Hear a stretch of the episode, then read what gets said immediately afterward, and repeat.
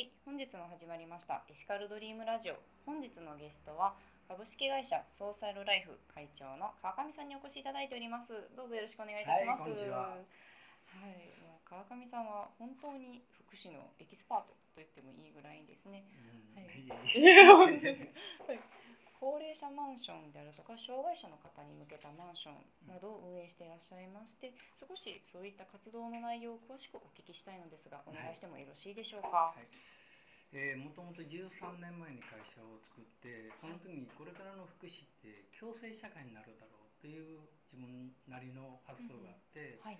1軒目の高齢者マンションの中に保育園を併設したんですね。うんで、まあ、それから12年はい。経って10今3棟の高齢者マンションを運営してまして、うんはい。まあ、736部屋かな今でほぼマンションだったんで、はい。え4年前に会社代表を下ろさせてもらって、はいえー今度は障害者のことやりたいっていう自分の、まあ、思いで、えーまあ、代表を降りて会長職になったんですけれども、はい。えーその中でやりたかったことは高齢者マンションの中で障害者が館内の清掃であったりうん厨房であったり、はい。えー配膳だったり、うんそういう働ける場がいっぱいあるってことを知ったんですね。うんでその中で去年、え4年前に神戸の垂水区でうんえー日本で初めての障害者の賃貸マンションを作ったんですね。はい。これはまあ入居者はまあ50名近くいるんですけれども、うんえ1階に障害者の就労支援はい。これはまあ B 型移行型 A 型って障害者の就労支援っていうのがあるんですけれども、はい。まあ、その中で障害者が40名ぐらいうん下でその障害者マンションの館内で清掃はい。あ配膳厨房で働いてるわけですね。はい。で彼らが一人ずつ年間あの45名ずつうん卒業生として出て一般就労を決めていってるんですね、えーマクドナルドであったりファミリーレストランはい。それとか、まああのえー居酒屋さんとか。はい。でバックヤードの皿洗いとか。うん。そういうことを手伝って一般就労で彼らが一人ずつ納税者になっていくわけですね。えー。これが非常に素晴らしいなっていうのをはい。自分の目の当たりにして、うん障害者の就労支援、まあ、彼らが障害者が納税者になっていくってことの意味の大きさを知ったわけですね。うん。でこれは非常にこれから大きな社会貢献になる、はい。今まで国は障害者といえば、えー将来的に親がいなくなったら生活保護を考えざるを得んとはい。思ってたのが、逆に納税者になっていくっていうのはうん非常に大きな、えー問題だと思うんですね。うんそれと、えーこれからの社会ってこんだけ労働力不足になった日本の社会において、えー障害者が働く現場に出ていくってことがうん十分な戦力になっていく、はい。どんな企業さんも障害者の,、うんまあ、あの法定障害者雇用っていうのは2.2%、うん約50名に1人のうん社員50名に対して約1人の障害者雇用が必要なんでねはい。で実際大手の企業さんは何百人もね。何千人もおる企業さんは、はい。えーペナルティを年間60万1人に対して払ってるわけああ、そんな月に。5万円なんですねはい。でそれはもったいないからって障害者雇用をしたいんですけどなかなかそれが、えー障害者雇用に結びつかないうん。また就職できても長続きしないはいっていうのが現状なんですね、うん。それをいかに、えー就労支援の指導員とともに、えー定着するうん。社会になっていくかっていうのが大きな僕としての目標なんですね、はい。まあ、そういうことをこれからやっていきたいなと思って、はい。えー、就労支援を中心にただそれと、まあ、あの先ほど言いましたように共生社会うん高齢者も障害者も子育てもはい。福祉の分野ってみんな一緒やと思うんですね、うん今まで行政が縦割りやから高齢者高齢者障害者子育て。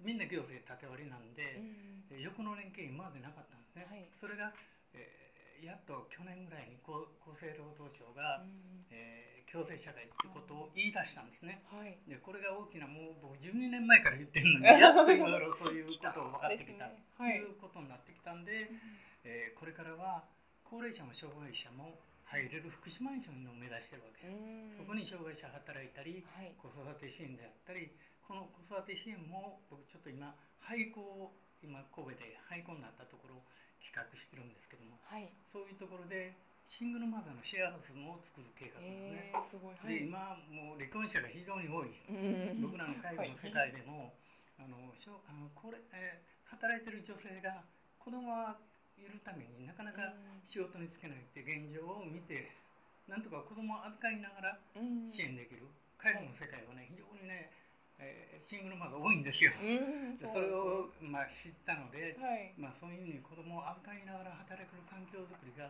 できないだろうかはい。っていうのが一つのテーマになって、うん。そういう廃校の中に障害者が働いたり高齢者も障害者も入れるような、うん。あのそういう施設を作りたいなって思って今企画しているところなんはい。です。、すごいですねもうお話を聞いてるだけですごくワクワクするような内容ばかりですよね。い、やいや。やっぱり障害者の方が納税者にっていうことで本当に障害者の方も自信を持ってなんでしょう自信がつくというかそういった部分で本当にやはりいい取り組みではないかなと思うんですが。すね。はい、やはり喜んでおられる方も多いですか、うん。実はあの障害者の家族の会の会長さんとかそういう会合にも出させていただく中で、障害者本人はどう考えてるのか、うん。障害者の親はどういうふうに思ってるのか、うん。うん社会に対している求めてるものって何なのかってことを一番に考えようということで、うん。この発想に至ったんですね。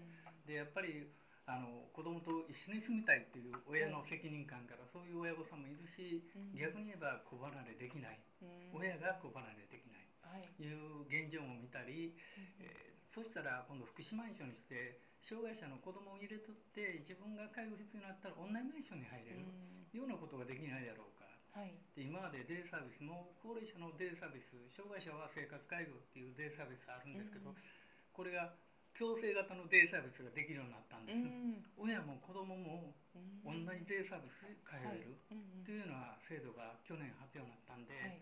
こういうこともこれからの新しいその取り組みとして考えていけるんじゃないかと思ってます。あーすごいいいですね。やはり今後っていうところでどんどんつながりができていて、ね。本当に個人個人ではなくって、はい。また先ほどおっしゃっていたように高齢者も、はい。そしてシングルマザーもということで本当にいろんなところから、まあ、そして子子育ても含めっていうところで、いろんなところの横のつながりができていくことで地域も活性化していくっていうふうにも、はい本当に思いますね。まあ、今こんだけ日本が労働力不足の中でね、うん。はい。女性のその労働力の非常に大きなウェイトを占めてると思ってるんですね。うん。やっぱり子供がいるために働けないっていうはい。女性が非常に多いってことが、僕は一一番問題じゃないかと。はい。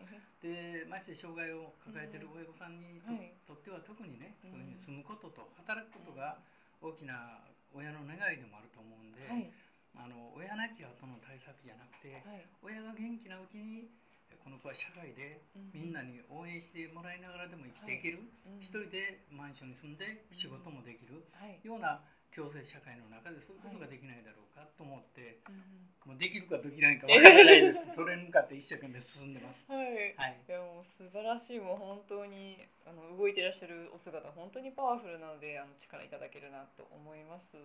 はい。でですねここでここで何か川上さんから PR とかってございますか？PR、PR、はいうんそうね、PR ね。僕はね、あのーまあ、こういう言葉があって、アメリカの哲学者が、はいえー劣等生が起業して、優等生はその仕事職場に就くっていう例があるんですね。はいこれは何を意味しているかっていうと、その、何か、うん。うん。どういうかな、あの結局は知識と知恵の問題じゃないかと思うん。ですね。で学問であったり労働であったりすることで、知識はいっぱいできるけれどもやっぱり考える知恵が不足しているっていうのがその違いだと思うん。ですね。で僕らは僕はまあ学校中学校しか出てないので、知識が少ないはいそのためにいろん。な職場職場30か所ほど転職うん。いろいろしてきていろんな仕事を経験して得た知恵がうん。いろんなものの発想になってきた。というふうに思いますしなんかあのこの福祉の世界ってみんながこう専門的なものやと思いすぎるんじゃないかというふうに僕は思ってて全く素人今でも僕は福祉に関しては素人だと思ってるんですね。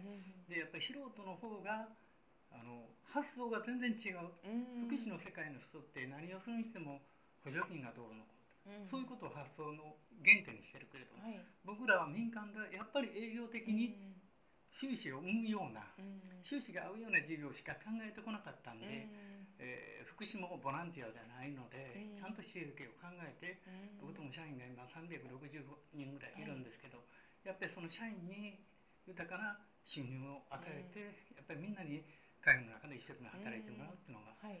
僕は一番こう経営者に求められてるもんじゃないかとはい。思うんですね。で僕うん。福祉はやっぱりあのどういうかな福祉自体はコミュニティやと考えてるんですね。